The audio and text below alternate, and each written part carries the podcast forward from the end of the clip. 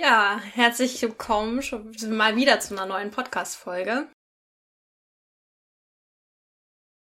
Und zwar habe ich heute das Zepter sozusagen in der Hand, also ich, Anni. Und ja, also am Samstag letzte Woche hat ähm, die FAZ gepostet, dass die Kinos ab Juli wieder aufmachen dürfen.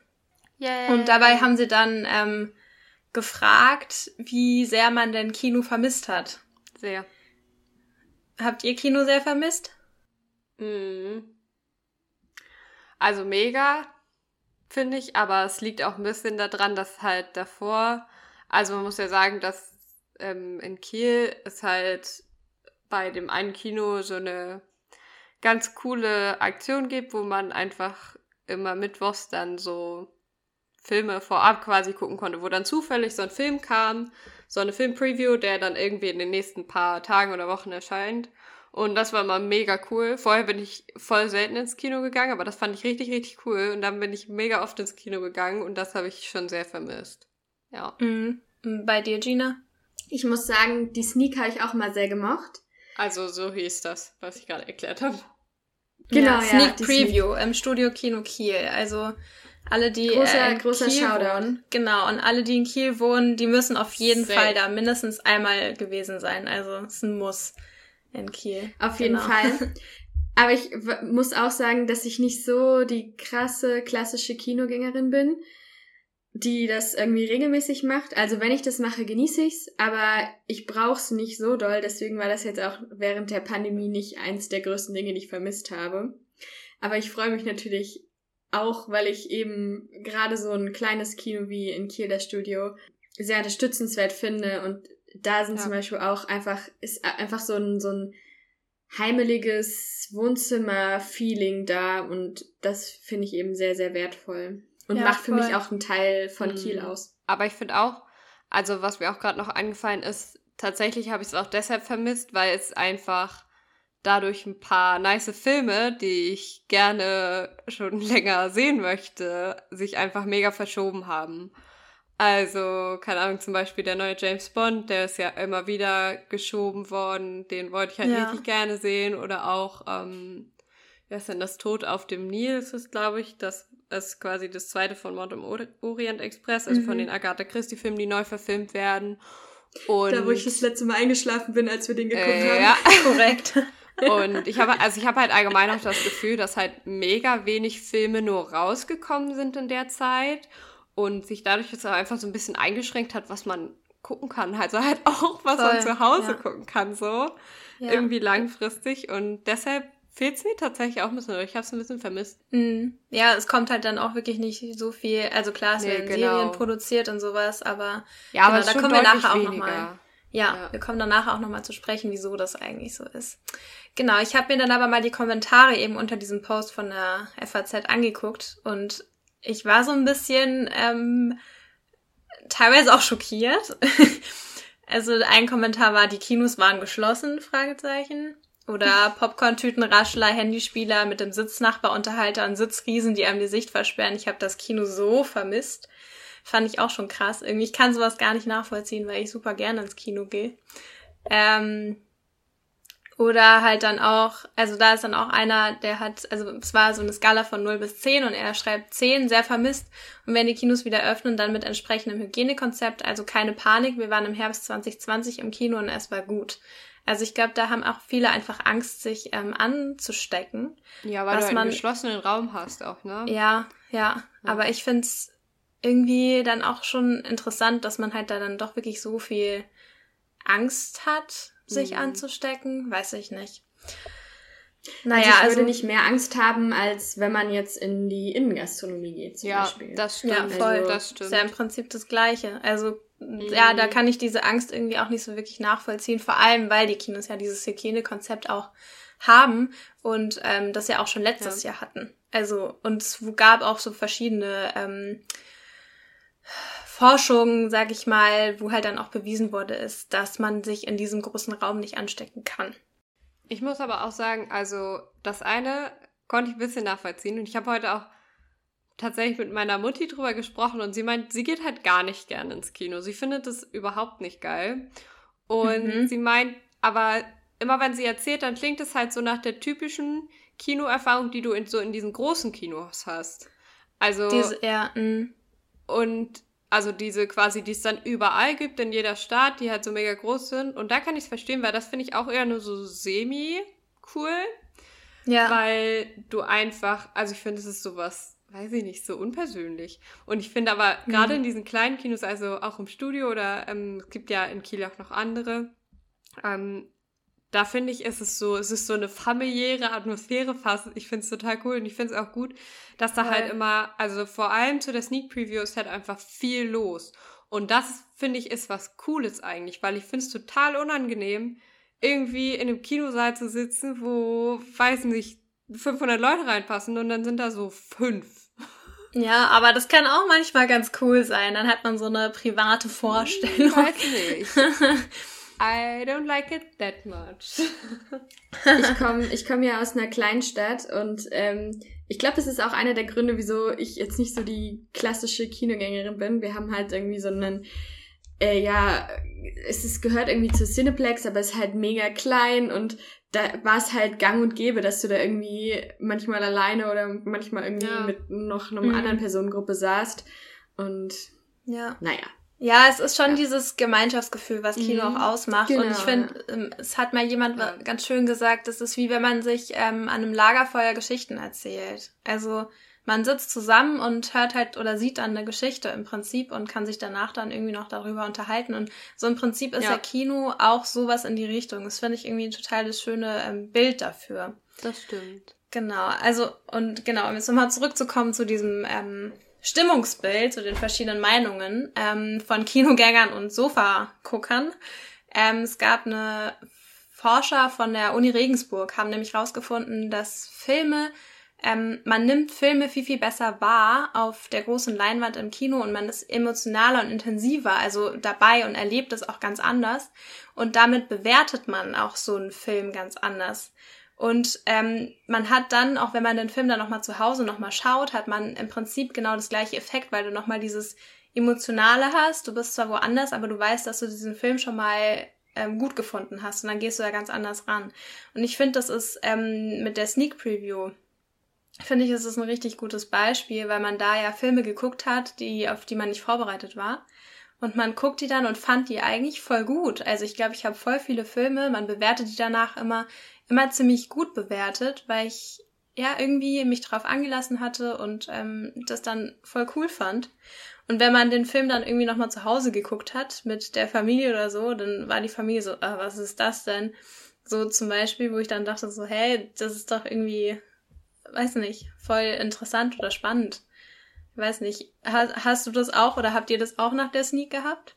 Also ich muss sagen, ich fand tatsächlich, dass bei der Sneak auch schon viele Filme dabei waren, wo ich so war, so, also die Klar, ja. ich sehr Ja, aber so- fand oder schlecht. Das auf jeden Fall. Also ich kann jetzt nicht für jeden Film sprechen, den man in der Sneak geguckt hat, aber ähm, so prinzipiell irgendwie fand ich Tatsächlich, schon. also ich kann es voll nachvollziehen mit dem, dass man halt im Kino quasi sich mehr auch, vielleicht auch mehr drauf konzentriert. So es ist jetzt Mhm. auch nicht so, dass du mal eben irgendwie das Handy rausholst oder so ein Kino oder dich irgendwie mit was anderem beschäftigst.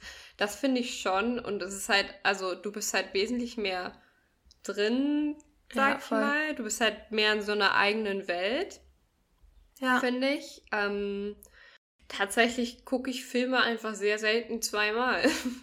Also die Echt? Filme, ja, ich gucke es richtig selten. Also es gibt Okay. ein paar Filme, die gucke ich sehr häufig. Also quasi so meine Lieblingsfilme. Jährlich oder sowas. Ja. Und Ja. die Harry Potter Filme. ähm, Das, da, ich, an die habe ich gedacht. die tatsächlich nicht meine Lieblingsfilme sind, aber egal, auf jeden Fall, also so diese Klassiker oder so, keine Ahnung, Star Wars oder so. Okay, krass. Aber habt ihr das Gefühl, dass ihr im Kino vielleicht auch mehr so emotional empfindet, als wenn ihr das jetzt zu Hause gucken würdet? ja, Ja, ja, auf ja, jeden ja, Fall. Auf total. jeden Fall. Voll, Du, oder? Also, ähm, ja. Du, du hast ja ähm, allein dadurch, dass du in einem abgeschlossen, abgedunkelten Raum bist, Mhm. finde ich das. Und äh, ich als arme Studentin habe auch keinen krass großen Bildschirm oder eine krasse Anlage, mit der ich Ja, auch normalerweise der Filme Sound. gucken. Ich finde, der Sound macht richtig viel Genau, aus. der Sound und die ähm, und der Bildschirm und natürlich auch dieses Gemeinschaftsgefühl gerade, weil du mhm. weißt dass, oder nicht weil du weißt, sondern weil du wahrnimmst, dass alle quasi im selben Boot sitzen. Und ja. das schaukelt sich dann quasi so ein bisschen hoch, wenn man das so sagt. Ja, voll, ja. Das hat auch einen, ähm, einen Namen, und zwar heißt es Dispositiv Cinema. Also man begibt sich in eine andere Welt und ist voll konzentriert und richtig intensiv auf diesen Film fokussiert. Und ähm, damit kann man dann halt eben auch so, man hat Erwartungen, die Aufmerksamkeit ist voll hoch, man, es ist eine Erregung der Sinne und genau, es ist dann auch immer dieses, dieser Wunsch nach dem Gewohnten und plötzlich kommt dann auch voll was Unverhofftes und das ist halt eben dieses, was im Kino ganz, was man im Kino ganz krass empfinden kann. Es hat sich nämlich ähm, Francesco Cassetti, ist ein italienischer Film- und Fernsehtheoretiker, der hat sich nämlich gefragt, wann kann man denn sagen, dass wir einen Film sehen? Und da will er genau darauf hin, dass man eben auch mit Emotionen dabei ist und er sagt dann nämlich, dass es, ähm, es geht über diese Rezeption hinaus. Also es bedeutet, dass man auf die Ebene des gelebten und lebten Lebens und die Dynamik in ihrer Konkretheit und ihrer Komplexität ähm, versucht zu erfassen. Und man betrachtet auch die Bedeutung, die Werte und die Motivation hinter diesem Prozess. Also man versucht sich immer wieder damit einzufinden. Und ähm, dadurch erlaubt uns Kino halt auch auf Neues zu sehen und wofür wir durch dann auch Gewohnheiten und die Indifferenzen den Blick komplett teilweise verloren haben. Also keine Ahnung, man geht zur Arbeit oder so und dadurch schafft man das halt dann auch ähm, nochmal diese Gewohnheit ähm, nochmal auf einen anderen Blick zu sehen. Und das hat auch schon ähm, Bela Balage rausgefunden in den 20er Jahren. Also Kino ist ja schon ziemlich alt auch. Weißt du das zufällig, wann also wann so Kino entstanden ist? Hast du so also Historie? ein bisschen Historie kann ich bringen, ja. Also hau raus. Die Geburtsstunde des Kinos, das ist auch ganz witzig, weil es waren in den es gibt im Prinzip zwei Geburtsstunden von Kino. Ich kann jetzt hier nur eine genau erläutern, aber es war auch in den USA ungefähr um den gleichen Zeitraum. Ähm, also 18, am 28. Dezember 1895 haben die Brüder Lumière in Paris in einem Café ihre erste öffentliche Filmvorführung veranstaltet. Und ungefähr eben genau zu diesem Zeit, gleichen Zeitpunkt war in den USA, waren es auch zwei Brüder, die das aber anders, also mit einer anderen Technik auch ähm, hinbekommen haben, sag ich mal. Genau, das ist so diese. Also da klingelt ganz süß was bei mir aus Medienwissenschaften. Ja. genau, das hatten wir. Und ich, weil, ich bin ja. mir jetzt gerade nicht sicher, aber es kann sein, dass es dieser Zug war, der das auf war der Zug, Zug fährt ja, genau. und dann in den Tunnel gefahren ist. Ja. Genau, das war so das, was die Brüder Lumière in Paris dann gezeigt haben. Und, und Gerüchte, seit, Gerüchte besagen, dass die Menschen alle Angst hatten, dass der Zug sie überfährt. Genau, ja. Weil es so wirklich war, ne? Oder so. Ja, ja, genau, also weil du das halt dann zum ersten Mal so sehen konntest. Aber ich glaube, tatsächlich war das so, dass das nur Gerüchte waren. Also dass man das nie so belegen konnte, dass es, dass die das wirklich gedacht haben. Ja, und dann war es ja auch so, Kino war ja eigentlich so ein Jahrmarktsding. Also da mhm. bist du mhm. halt in so eine kleine Kiste gestiegen, hast da irgendwie so ein kleines Filmchen gesehen oder so. Ähm, und dann wurde ja auch, gab es halt erstmal den Stummfilm, dann wurde Musik in diesen Sälen dann auch gespielt und so, das wurde dann alles begleitet und ja, und es hat sich immer weiter entwickelt. Dann wurde es natürlich auch im Zweiten Weltkrieg leider auch als Propaganda dann ähm, verwendet. Und somit hat sich das Kino halt schon immer weiterentwickelt über Fernsehen, DVD und jetzt seit 2014 gibt's auch die Streamingdienste.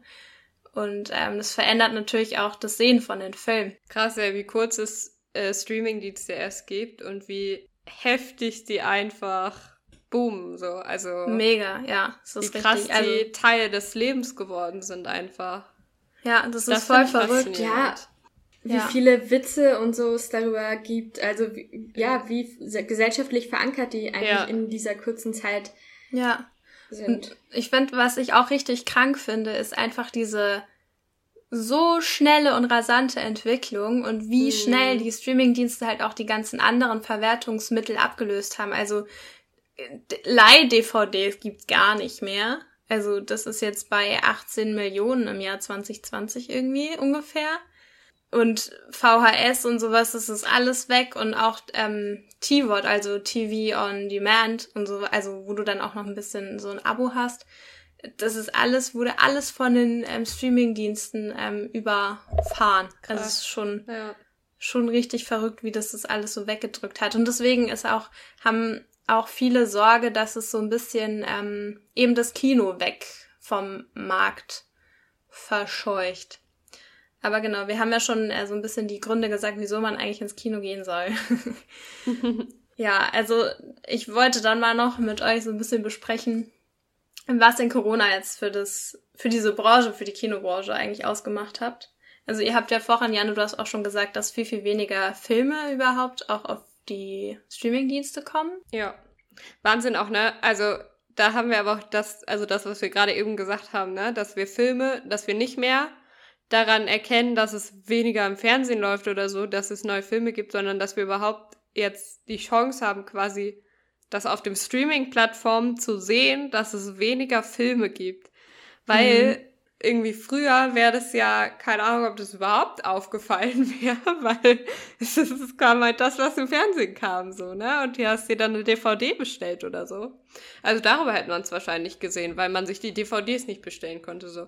Aber das ist ja mittlerweile durch den Streaming, durch die Streamingdienste hat man eine viel direktere Antwort quasi, ob jetzt weniger Filme rauskommen oder was für Filme gerade rauskommen. Ja, und das hat halt auch damit zu tun, also es gibt so eine ähm, Filmverwertungskette praktisch. Also normalerweise kommt ein Film erst ins Kino, dann darf der sechs Monate mindestens im Kino spielen dann wird der ähm, für diesen Home-Video, also das ist dann, kannst du dir das per DVD kaufen, per Blu-ray oder Video on Demand, also dass du es kaufst eben auf Amazon Prime zum Beispiel. Ähm, oder eben mit Pay-TV, also Sky zum Beispiel. Und dann sechs Monate später kommst dann erst ins ähm, Pay-TV, also dieses Pay-per-Channel, wo du dann, das ist auch Sky. Also so in dem mhm. Sinn. Und da ist dann auch Netflix dabei. Erst dann. Okay. Netflix, ja. Amazon und sowas, dass du es halt in deinem Abonnement gucken kannst. So, das ist ja dann schon mal ein Jahr später, nachdem der Film überhaupt im Kino war. So.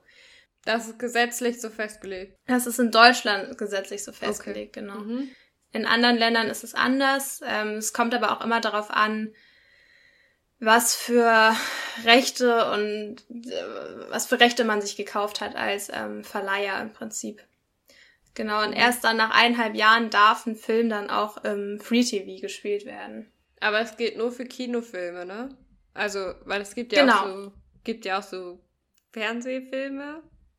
Ja, genau, das ist dann was anderes. Okay. Da startet der Film ja. dann praktisch im Fernsehen und dann siehst du ihn halt auch im Fernsehen, kannst ihn dann, denke ich, auch auf den ähm, Mediatheken gucken. Aber ja. das ist dann eben ein Film, der wirklich fürs Fernsehen gedreht wurde, mhm. also Tatort und sowas, genau. Und das ist nur, diese Reihenfolge gilt wirklich nur für die ähm, Filme, die im Kino gestartet wurden. Mhm. Ja, genau. Also das ist so dieses ähm, Schema. Und dann ist es halt auch so, dass Netflix zum Beispiel kann dann sagen, okay, ähm, wir kaufen die Rechte von Friends äh, für die nächsten fünf Jahre. Und das ist auch der Grund, wieso es Friends mal eine kurze Zeit lang nicht gab. Und da hatte Amazon dann nämlich die Rechte für Friends. Und dann hat man Friends auf Amazon geguckt und da spielen die halt äh, die ganze Zeit mit den Rechten und mit den Geldern und es ist auch nochmal eine komplett andere Welt, so. Ist schon ganz schön krass. Aber genau, die Streamingdienste waren halt auch im Prinzip einfach die Gewinner jetzt aus dieser ähm, Corona-Pandemie, weil die da halt einfach echt krass viel Bonus, also Bonus hatten so. Ja. Ähm, und alle anderen gingen eigentlich ziemlich schlecht aus diesem Ganzen raus, aber es ist ja im Prinzip in jeder, ähm, jeder Branche so gewesen. Haben denn die Filmverleihe dann mehr Geld von den Streaming-Plattformen gekriegt, wenn die zuerst auf der Streaming-Plattform veröffentlicht wurden jetzt während der Krise? Also es ist so, dass sich viele, also vor allem die Kleinverleiher, haben sich auf jeden Fall permanent gewehrt, überhaupt einen Film auf diese Streaming-Plattform zu bringen. Hm. Deswegen sind auch mehr, hat Netflix, also man merkt ja, dass es jetzt viele in Eigenproduktion auch von Netflix gibt. Ähm, Und ob jetzt die genau, da kann ich leider gar nichts sagen. Ob die jetzt mehr Geld bekommen hätten oder so, ich glaube ehrlich gesagt nicht. Schon eine krasse Sache eigentlich so, wenn man sich überlegt, dass halt einfach das Hauptgeschäft ja dann damit irgendwie wegfällt, ja. wenn das, wenn der Kinostart fehlt. Also voll. Oder ist das das Hauptgeschäft? Das ist, also ist, macht macht Kino den größten Anteil aus an Einnahmen? Ja, also bei den Kleinverleihern ja. Also man muss ja dann immer noch mhm. unterscheiden. Also es gibt ähm, die Kleinverleiher, jetzt sagen wir mal in Deutschland ist es äh, Neue Vision, die machen super viel so kleinere französische Filme. Monsieur Claude und seine Töchter kennt ihr ja bestimmt. Da sind dann, die machen wirklich, da sind zwei Drittel der Einnahmen, machen die durch Kino. Und dann lohnt es sich halt einfach nicht, den Film sofort auf eine, also zu verschrotten, sage ich mal, auf so einer Streaming-Plattform, weil die dafür einfach nichts kriegen. Also da mhm. lohnt sich dann der Verkauf von DVDs wahrscheinlich noch mehr, als äh, das dann auf irgendwie auf Netflix zu stellen. Also die kriegen da wahnsinnig wenig Geld für.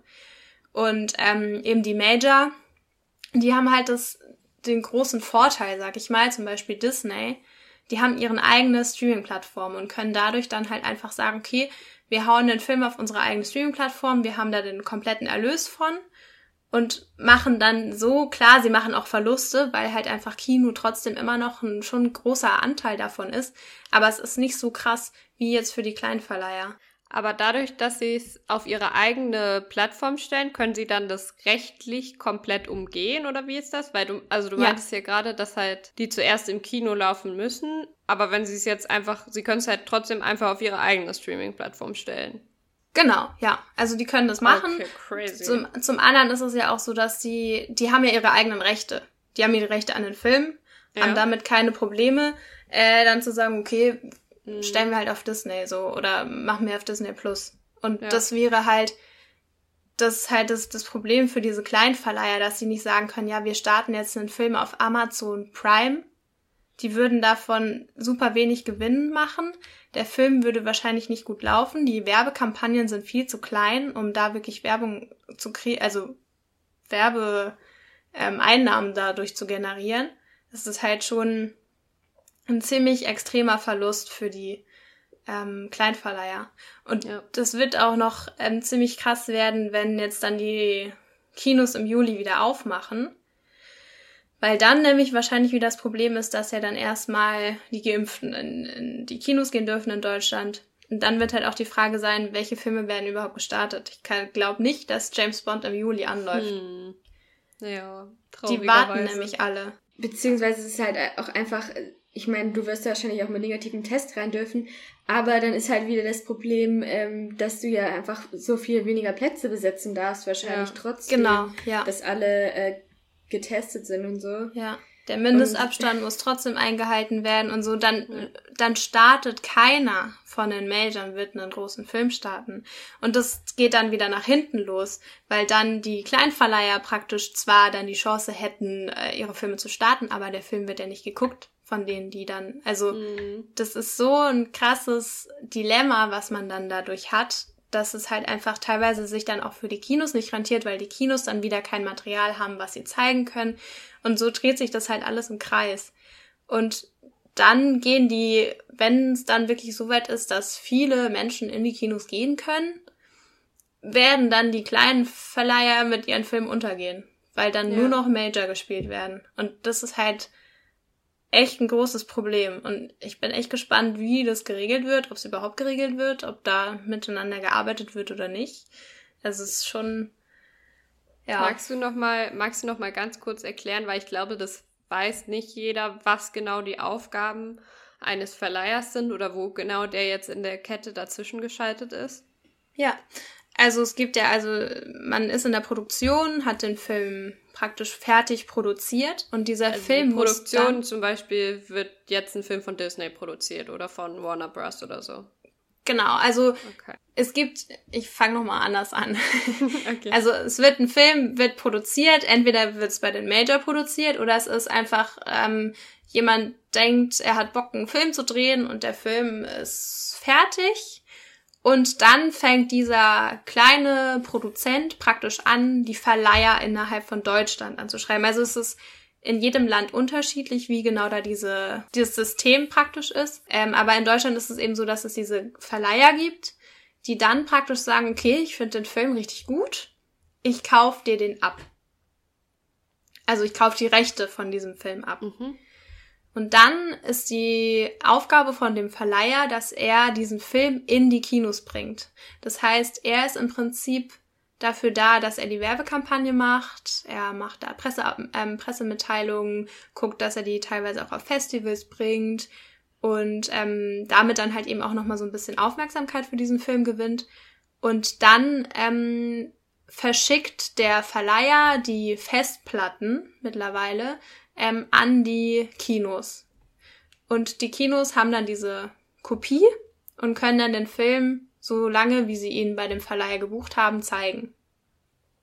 Also genau, man kann das quasi mit einem Buchverlag vergleichen. Genau, ja. Okay. Also im Prinzip haben die gen genau die gleiche Aufgabe. Mhm. Ja, genau. Und bei den Majoren ist es natürlich so, dass es alles innerhalb dieses des Konzerns dann läuft. Also dann wird es halt produziert, es kommt dann innerhalb dann zu den Verleihern an Anführungsstrichen, also die, die sich halt um die Vermarktung von diesem Film kümmern. Und ähm, dann geht's da eben in die Disposition, also welches Kino kriegt den Film wie lange. Da wird dann natürlich dann auch komplett geplant, an welches Kino das geschickt wird, wo macht Sinn, den Film zu zeigen, welche Stadt ist da interessiert dran und so. Also da guckt man dann auch immer, inwiefern man mit man die Zielgruppe so erreichen kann. Das ist alles ähm, Aufgabe von einem Verleiher. Genau, und das ist halt jetzt auch so das Problem, dass diese kleinen Verleiher oder auch jetzt wahnsinnig hohe Verluste haben durch diese Werbekampagnen, die sie ja letztes Jahr dann auch schon gestartet haben und sich da schon Gedanken gemacht haben und Plakate gedruckt und diese ganzen Sachen, das ist halt weg im Prinzip, das Geld. Mhm.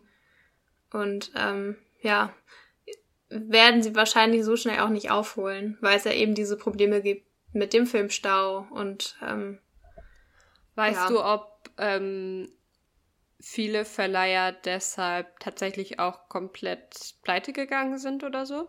Ähm, ich habe da jetzt nichts mitbekommen, genau. Ähm, ich weiß, dass es auf jeden Fall auf Produktionsseite sind super viele in Kurzarbeit. Also die kleinen mhm. Produktionsfirmen in Deutschland, die produzieren auch momentan gar nicht, weil sie sagen, es lohnt sich nicht. Okay. Ähm, was machen sie denn dann mit diesem fertigen Film? Also es ist halt einfach super schwierig. Und als ja. es ähm, letztes Jahr, als die Pandemie angefangen hat, war es ja auch so ein Problem mit diesen ganzen, mit den Hygieneschutzmaßnahmen. Mhm. Also da war dann auch erstmal, deswegen gab es auch so wenig letztes Jahr, also die neuen Serien und sowas, weil halt einfach die Produktion auch zum Stillstand gekommen ist und die nicht wussten, wie sie das jetzt regeln dürfen. Bundesland zu Bundesland war es unterschiedlich und Genau, aber mittlerweile haben die das jetzt regeln können und deswegen wird jetzt auch wieder produziert. Das heißt, es gibt auf jeden Fall hoffentlich dann Material, was man dann gucken kann. Wir hatten schon so ein bisschen von diesen Trends von äh, Spot. Das ist ja auch ähm, im Prinzip so wie mit den Podcasts, dass man da ja Angst hatte, dass ähm, Spot das vielleicht auch so ein bisschen vom das Fernsehen vertreibt. So wie mit Podcast Radio. Das hatten wir ja in deiner Folge, Janne.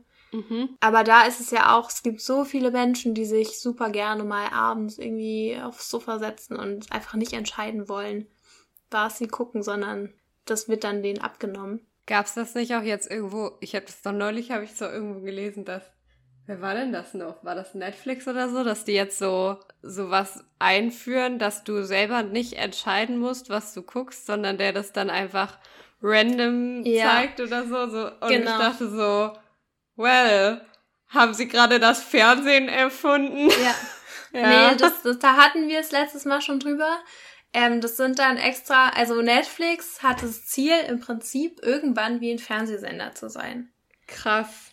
Und es gibt jetzt tatsächlich so ein Modell ähm, in Frankreich, wo mhm. extra Programmkuratoren, also Menschen, die Programme zusammenstellen, das sind im Prinzip auch die Leute, die eben Kinobetreiber sind, auch Kuratoren, die gucken eben, was passt wann zeigen wir was, wann. Und genau das machen die eben jetzt halt auch für Menschen, die sich nicht entscheiden können, was sie gucken wollen. Wahnsinn. Auch für Netflix. Würdet ihr sowas gut finden? ich find's richtig Schwachsinn. Also, ich muss sagen, ich bin ein Mensch, der sich nicht entscheiden kann beim äh, bei Netflix oder Amazon gucken. Aber ich glaube, ich würde dieses Angebot trotzdem ja. nicht nutzen. Aber dann würde ich halt Fernsehen gucken, so. Ja. Ja, genau. Oder, ich, also in solchen Fällen muss ich sagen, wechsle ich immer die App. Also dann gehe ich von ja. Netflix zu YouTube, von YouTube zu Amazon. oder, keine Ahnung, ich, nehme mir ein Buch. So. Aber ich muss sagen, also, also ich gucke auch manchmal gerne Fernsehen. Das muss ich schon sagen. Ich habe aber keinen Fernsehen. ja, gut. Das aber, dann, aber, aber ich weiß nicht, also ich muss sagen, ja, finde ich manchmal ganz gut. Wobei ich halt dieses, also einen Film auf im Fernsehen zu gucken, außer auf dem ersten oder zweiten, finde ich geht gar nicht. Ja, es ist so nervig mit der Werbung. Ja, das macht mich wahnsinnig. Ja. Aber manchmal Werbung auch gucken, wenn du das halt sonst nie machst, ja. das finde ich tatsächlich ganz witzig. Aber, Aber ich, ja. also ich finde zum Beispiel, dass ich finde, was es jetzt auch weniger gibt, dann vielleicht auf, auf Netflix oder so, also ich gucke halt auch gerne so Quiz-Sendungen. Wer mit halt Millionär? Halt gerne, ja, ich gucke richtig gerne Wer mit Millionär. Geil. Ich liebe Günther Jauch. Ich finde, Günther Jauch ist mein großes Idol. Aber ich gucke dann äh, zum Beispiel auch gerne, weiß ich nicht, so Politik-Talk-Runden oder auch so, weiß ich nicht, so irgendwelche so Tatort oder so Lokalkrimis oder Regionalkrimis oder so, wo ich auch mhm. ganz gerne mal. Und das läuft dann halt einfach im Fernsehen, aber dann, also es sind dann auch hauptsächlich die öffentlich-rechtlichen tatsächlich, außer wer wird Millionär, das ist äh, Liebe, aber ähm, davon mal abgesehen, aber ich finde, keine Ahnung, also ich bräuchte halt das nicht auf Netflix, weil ich habe es ja im Fernsehen. Ja, wobei ich, wenn ich jetzt irgendwie einen Tatort oder so schauen will, gucke ich in die ARD oder ZDF Mediathek. Also ich finde die hm, Mediatheken ähm, beide sehr gut auch. Ist für mich auch was, also, das kann ich nur Sonntagabends gucken. Tatort. mhm. ich kann das nicht nachgucken. So. Ja, oder auch, also ja. Menschen, die Quiz-Sendungen nachgucken, sind mir sowieso richtig suspekt. Okay, ja, das finde ich ja, auch okay. Komisch. Also, das kann ich nicht verstehen. Nee, weiß nicht, ist bei mir so eine zeitgebundene Sache. Okay. Okay. Interessant. Aber keine Sorge, ich gehöre nicht zu den Menschen, die Quiz-Sendungen nachgucken. Das ist gut. oh Gott. Ja, also ich weiß nicht, ich finde es auch so krass mit Netflix. Also ich fand es so bei der Sneak, dass du wirklich mal gezwungen wirst, was zu gucken, was du vielleicht auch nie geguckt hättest, so. Und das ist ja, ja bei Netflix. Netflix spielt dir ja nur die Sachen vor im Prinzip, die du eh wahrscheinlich irgendwie mal geguckt hättest, weil es ja. irgendwie so deine Bubble ist. Ja. Und dann fände ich so ein sowas so kuratorenmäßig, dass mir jemand halt auch mal andere Sachen vorschlägt, so die nicht in meiner Bubble sind, fände ich irgendwie auch schon ganz cool, glaube ich, hm. dass man da hm. mal so ein bisschen noch mal andere Sachen jo. sieht. Aber keine Ahnung, ich bräuchte es, glaube ich, aber auch nicht. Aber ich glaube, dass tatsächlich, da wäre bei mir aber auch die Verlockung zu groß, zu Hause, einfach, wenn es mir nicht gefällt, nach fünf Minuten auszumachen oder umzuschalten. Und Aber das, das habe ich im Kino ja, nicht. Weil ich finde, nee. bei der Sneak Preview, das Ding war auch häufig so, ich saß da und dachte nach fünf Minuten, what the fuck? Das ist ein richtig weirder Film. I don't know. Aber am Ende war der manchmal trotzdem geil. Am Ende dachte ich mir dann manchmal, war gut, dass du nicht gegangen bist. Also. Wie hieß dieser Film mit diesem, mit diesen komischen, ähm, Verschwörungstheorien? Oh, Under the Silver Lake. Oh Gott. Bester Film. Oh, Bester Film. so viel drüber oh, geredet. Schlimmster Film ever, ey. Nee, Mann, der war richtig gut. Oh, nee. Ich, ich bin da eingeschlafen, glaube ich, bei. Das war ein krank. sehr polarisierender Film. Oh, ganz schön. Aber das finde ich aber auch immer gut, weil ich meine, in, in Medien wird ja auch oft auch einfach so die Gesellschaft behandelt und dann kann man da halt irgendwie dadurch irgendwie darüber nochmal reflektieren. Und das finde ich eigentlich immer ein guter, ein guter Ausdruck irgendwie dann so im Kino. Aber das mhm. ist halt mhm. irgendwie wirklich im Kino gut, das anzugucken, weil wie du sagst, ich würde sonst auch, wenn mir auf Netflix was nicht gefällt, dann gucke ich das mit Sicherheit nicht weiter. Ja, nee, genau. ja, man schaltet dann so viel schnell aus. Genau. Meine Mutter ist da auch immer so richtig krass. Ich merke immer in den ersten fünf Minuten, ob sie den Film weitergucken will oder nicht, weil sie dann super schnell so, so erstmal so, oh, schon wieder richtig genervt ist. Und dann meine ich so, ja, jetzt lass dich doch einfach mal drauf ein. ich bin irgendwie schon jemand, der das dann ähm, durchziehen muss. Dass man es halt wirklich geguckt hat und gesagt hat, ja, ich habe den Film gesehen und ich fand ihn nicht gut oder ich fand ihn gut. Aber mhm. so in den ersten mhm. fünf Minuten zu entscheiden, weiß ich nicht, finde ich dann irgendwie auch immer ein bisschen schwierig. Keine Ahnung. Wie viel Abos habt ihr eigentlich? Also seid ihr bei Amazon, seid ihr bei Netflix? Habt ihr beides? Habt ihr noch irgendwas anderes? Ich habe beides. Ich habe nur kein, wie heißt es? Disney Plus habe ich nicht. Mm. Ich habe beides und Disney Plus und Sky Sport. wow. Also du bist so richtig im Abo-Game drin. Ja, voll, aber ich habe halt, also ich habe halt, also man muss sagen, Disney Plus und Netflix, das teile ich mir halt mit anderen Menschen. So, ich finde, dadurch geht's dann auch immer so vom ja. Preis her. Aber ich muss auch sagen, also ich nutze es auch. Also ich, also, pff, ja, wobei Disney Plus nutze ich relativ wenig. Also Netflix relativ viel, Amazon Prime hm, phasenweise und Sky Sport halt super viel. Also das ist das, wo ich sagen will, das lohnt sich zu 100 Prozent. Das läuft quasi den ganzen Tag, weil bei mir läuft immer Sport. ja, ich, ich muss eigentlich sagen, ich habe echt schon öfter mal drüber nachgedacht, Netflix und Amazon zu kündigen, weil ich es eigentlich wirklich auch also ich benutze es ausschließlich phasenweise, wenn ich dann irgendwie mhm. mal eine Serie gefunden habe, aber dann geht's mir irgendwie, dann brauche ich irgendwie wieder ewig, bis ich eine neue habe und dann bin ich da wieder total obsessed und dann wieder nicht. Mhm. Ähm, aber man bleibt dann irgendwie so drinnen, weil wir halt auch zu viert so ein, so ein Abo haben und ja. bei Amazon ist es halt eh so, ach komm, die 95 Euro im Jahr und du willst es ja dann irgendwie auch mal, falls du es wirklich irgendwie den, das Gefühl hast, du willst einen Film gucken, dann willst du es irgendwie haben. Und dann ist es halt immer so, ach, dann kündige ich es nicht. Außerdem kommen deine Pakete am nächsten Tag. Ja, leider. Stimmt.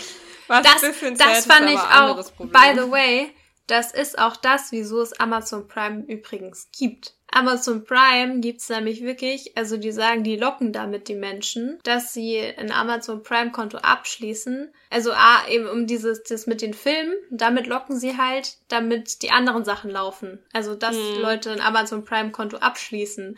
Das finde ich auch richtig krass, dass sie das halt so nutzen, um Leute dazu zu kriegen, ja. Amazon Prime zu haben. Schon schlau. Ja, und du zahlst halt im Prinzip, ich irgendwie, ja, ich glaube, Finn Kliman hat das irgendwann mal gezeigt, dass er gesagt hat, ähm, einer hat ein Amazon Prime Konto und der andere nicht. Und bei dem einen waren die Versandkosten dann halt 4,95 Euro. Und bei dem Amazon Prime Konto wurden dann einfach die 4,95 aufgeschlagen auf den Preis. So. Also Ach, das heißt krass, doch echt? Versandkosten. Ja, richtig heftig. Das ist ja richtig heftig. Crazy. War das nicht auch so, dass man äh, als Amazon dieses Music eingeführt hat? Das ist ja schon recht, oder es ist ein paar Jahre her. Da war das noch im Prime-Abo enthalten und mittlerweile ist das nicht mehr drin. So, das da sind nur sein. noch dann so ja äh, so Playlisten so drin. Zum Beispiel, wenn du eine Alexa hast, dann macht er dir irgendwie Playlist an, aber du kannst keine Songs spielen. Und das ging halt am Anfang, als sie irgendwie hier Musik eingeführt hatten, ging das. Noch. Und ich glaube, bei den Büchern also war das schon, tatsächlich auch ähnlich. Ja, stimmt. Ja, ja genau, dabei. stimmt. Da gibt's so dieses Kindle-Abo. Ja. Also schon ja. ein schlaues System, wie die. Ähm, ja, wie die locken einfach. Ja. ja, ist schon krass. Ja. Würdet ihr einen Film bei Amazon, wenn ihr den jetzt leihen müsstet, würdet ihr das machen? Oder würdet ihr sagen, nee, dafür gebe ich kein Geld aus? Ja, ich habe auch schon Filme ausgeliehen, tatsächlich. Ja. Also, weil manchmal, keine Ahnung, wenn es sie halt nicht gibt da und wenn es halt ein Film ist, von dem ich sage, so, den möchte ich halt super gerne sehen, dann why not? Ja, und da hat man dann auch, ähm, meines Wissens, bekommt da dann eben auch der Verleiher ein bisschen Anteil von ab. Ah, okay. Also, mhm. genau, deswegen ist es eigentlich auch nicht schlecht, dass man mal ab und zu mal so einen Film ausleiht, den man gucken möchte, weil ja. da haben sie dann wirklich ein bisschen was davon. Also ein bisschen mehr als äh, den Film da halt so einfach ins Abo zu packen. Was ich auch voll spannend finde, ist einfach, dass man das Kino sich halt einfach nicht verändert hat. So im Prinzip, man, dieser Ort ist immer noch der gleiche. Also man geht ins Kino, um den Film zu gucken. Und klar, sie wurden ähm, digitalisiert in Anführungszeichen. Also es wurde halt einfach von dieser Filmrolle 35 Millimeter auf ähm, digital, also Festplatten oder halt auch mittlerweile so Digital Transfer äh, verändert, aber man, dass man in den Raum geht und Kino guckt, hat sich halt bis jetzt nicht verändert und das wird jetzt auch so ein bisschen ähm, zur Problematik irgendwie auch durch diese, weil durch Corona ist auch der Branche auch teilweise bewusst geworden, dass Kino in dem Stil halt einfach nicht mehr existieren kann, weil eben Filme so einfach von zu Hause aus zu schauen sind. Und dann, ich weiß nicht, ob ihr das auch vielleicht manchmal habt, wo ihr so denkt, ja, den Film, da warte ich jetzt, bis der irgendwie auf Netflix oder so ist. Aber ja. dann denke ich mir, so langfristig gesehen, vielleicht ist es auch gerade der Punkt, warum Kinos überleben, weil es eine Möglichkeit ist, irgendwie einen Abend mal besonders zu verbringen und so mhm. auszugehen. Weiß ich nicht, weiß was Besonderes ist, weil klar, du kannst dir alle Filme zu Hause angucken, aber es ist halt also am Ende des Tages ist es im Kino halt schon irgendwie cooler, zumindest im Kino deines Vertrauens so. Ja, voll. Aber das sind halt leider, also sind halt nicht, also nicht viele ja. Menschen, die das denken. Aber es ist eigentlich voll schade. Also ich, aber ich frage mich auch, ob es vielleicht sich irgendwann dann wieder mehr in diese Richtung entwickelt. Also dass die Leute sich das dann doch wieder mehr überlegen, ob sie nicht mal den Abend im Kino verbringen. Weil es auch, weil es auch was Klassisches ist weil ja, es stimmt. sich eben nicht verändert, weil es immer noch genauso ist, wie es vor 20 Jahren war und immer noch irgendwie, weiß ich nicht, so eine heimelige Atmosphäre, weißt du? Ja. Ja, dann muss man aber so ein Kino haben wie Studio Kino. Ja, das stimmt. Also ich glaube, dass das es für die langfristig einfacher sein wird tatsächlich als für die ganz Großen. Ja, das glaube ich auch. Und das Spannende ist ja auch, dass sie eben zum Beispiel eben auch so verschiedene Sachen machen, um halt eben auch besondere Events zu planen, also zu haben. So, dann laden sie mal ja. den Regisseur ein oder haben dann so eine bestimmte Runde, weiß nicht, dann zeigen sie auch den Tatort sonntags und so. Und die machen halt wirklich was, damit man Lust hat, ins Kino mhm. zu gehen. Und das ist ja bei den Großen auch weniger. Und sie verankern sich eben auch in der lokalen äh, ja. Filmproduktionsbranche. Und das ist irgendwie auch immer ganz schön. Und was ich auch Voll. zum Beispiel beim Studiokino halt, also ich weiß nicht, vielleicht muss man auch einfach irgendwie da noch weitere Konzepte dazu machen. Also ich meine irgendwie, wenn du die meisten Kinos haben tatsächlich, glaube ich, irgendwie so eine Bar oder sowas dabei, zumindest wenn sie eben so privat geführt sind. Mhm. Das sind halt irgendwie noch so, du musst wahrscheinlich als Kinobetreiberin dir noch weitere ja, Standbeine suchen oder das Den einfach Ohr, quasi, ja. genau, deine, genau. deine Standbeine äh, dich auf viele verschiedene Sachen verteilen irgendwie. Ja, dass man sagt, ja genau, eben, dass man eine Bar hat oder irgendwie, weiß nicht, es gibt auch so Zentren in Amsterdam, meine ich. Das ist ein Museum, das ist ein Kino, das ist ein Café, das ist irgendwie, glaube ich, noch eine okay, Bibliothek oder nice. drin. Das finde ich richtig cool. Und das finde ich auch richtig cool, weil, weil die dann halt wirklich so, so lokal ja, genau. wenn man da echt so ein richtiges Kulturzentrum schafft, das ja. finde ich richtig eine richtig nice Idee. Ja, voll. Ja. Und ich glaube, so wird es wahrscheinlich dann auch in Zukunft wahrscheinlich auch so ein bisschen so mhm. dahin gehen, dass man sagt, okay, Kino ist nicht nur ein dunkler Raum und du setzt dich rein, sondern es ist auch eben dieses Gemeinschaftsding vor und danach. Da sind halt viele noch nicht so weit, dass sie sagen, ja, nee, Kino bleibt auf jeden Fall so, wie es früher war. Und ich glaube, und das sehe ich ziemlich kritisch. Also. Ja, aber das, das finde ich eine coole Idee, auch wie sich das Kino eben weiterentwickeln kann, indem man voll. sowas einbettet. Gut, es gab ja auch so ähm, teilweise von den Kinos jetzt auch, dass sie eben so kuratorisch mäßig gearbeitet haben, also dass sie halt eben Filme ähm, auf eine Plattform gepackt haben und gesagt haben, hier, die guckt euch die mal an, während halt die Kinos geschlossen waren und haben halt versucht, sich dadurch so ein bisschen zu digitalisieren und ähm, ja, aber ich glaube, das ist halt irgendwie für die Zukunft weiß ich nicht, ob das so denen so viel bringt. Also, wenn Kinos sich halt digitalisieren, das macht halt für mich keinen Sinn. Nee, macht's nicht. Weil dann gucke ich das Weil ja wieder das von zu Hause. So genau. Macht, man ja, macht nicht so Sinn. Also für mich naja. müssen sie sich echt fokussieren auf dieses Erlebnis und vielleicht ja noch mehr Richtung Voll. Kultur gehen vielleicht auch. Ich finde aber auch, und das finde ich ganz wichtig, also ich finde, dass es auch Aufgabe des Staates ist, das zu schützen. Ich finde, ja das ist ein schützenswerter Teil unserer Kultur. Und so wie Museen zum Beispiel vom Staat unterstützt werden, so sollten Theater, Kinos, Opern. genau, mhm. so sollten auch Kinos meiner Meinung nach staatlich unterstützt werden. Ja, das glaube ich nämlich auch. Ähm, sagen auch viele Experten, dass sie sagen, ja, eine Subventionierung wäre vielleicht nicht schlecht. Ja. Die Kinobetreiber haben dann Angst, dass sie aber eingeschränkt werden in dem, was sie für Filme zeigen. Mhm. Kann ich auch nachvollziehen oder wie sie dann ja. halt ihre Gelder irgendwie nutzen und so. Und ich glaube, es ist irgendwie ziemlich schwierig, da sich subventionieren zu lassen. Es gibt ja auch diese kommunalen Kinos, die dann eben unterstützt werden von den Kommunen. Das klappt mhm. ja eigentlich auch ganz gut. Ich glaube, da müssen sie sich irgendwie mal zusammensetzen. Aber ich glaube, gerade für so, für so kleinere Kinos kann ich mir vorstellen, dass es eine gute Möglichkeit wäre, mhm. wenn man staatliche Förderung beantragen könnte. Und ich glaube, ja, also man muss halt halt den ersten Schritt machen, ne? Also man muss sich dann, also die Kinobranche muss sich halt einfach wirklich zusammensetzen mit ja. den Verantwortlichen bei in den Regierungen und so. Voll. Ja. Eben, und auch Kleinverleiher und Major, damit ja. es nicht diese Schlacht gibt und das Abschlachten dann, wenn wirklich wieder alle ins Kino dürfen. ja. Aber ich freue mich jetzt auch schon voll, wenn man dann wieder ins Kino gehen darf. Und Yes. mal wieder was Das gucken stimmt, kann auf der Leinwand. Ja, voll. Leute, ich habe mal noch eine Frage an euch. Geht's euch eigentlich sonst gut? Sonst geht's uns gut. Das haben wir voll vergessen zu fragen. Stimmt. Aber sonst, Ja. aber sonst, also, mir geht's super. Aber sonst geht's uns gut. Das freut mich. Ja. Hat die Alpaka-Wanderung deine Laune gehoben? Ja, also, die war wirklich, Gro große hat Empfehlung. mich ein bisschen gerettet. ja, Also äh, geht die- mit die- Alpakas wandern. Und ins Wollte ich Kino. auch gerade sagen. Genau, geht ins Kino und geht davor mit Alpakas wandern und trinkt Richtig. danach noch was in der Kinobar. Dann Sehr gut. läuft. Und immer schön Popcorn und, und, äh, und Getränke kaufen. Genau. Mitnehmen. Yes, weil dadurch finanzieren sich die Kinos. also viel Spaß im Kino. Ja. Jo.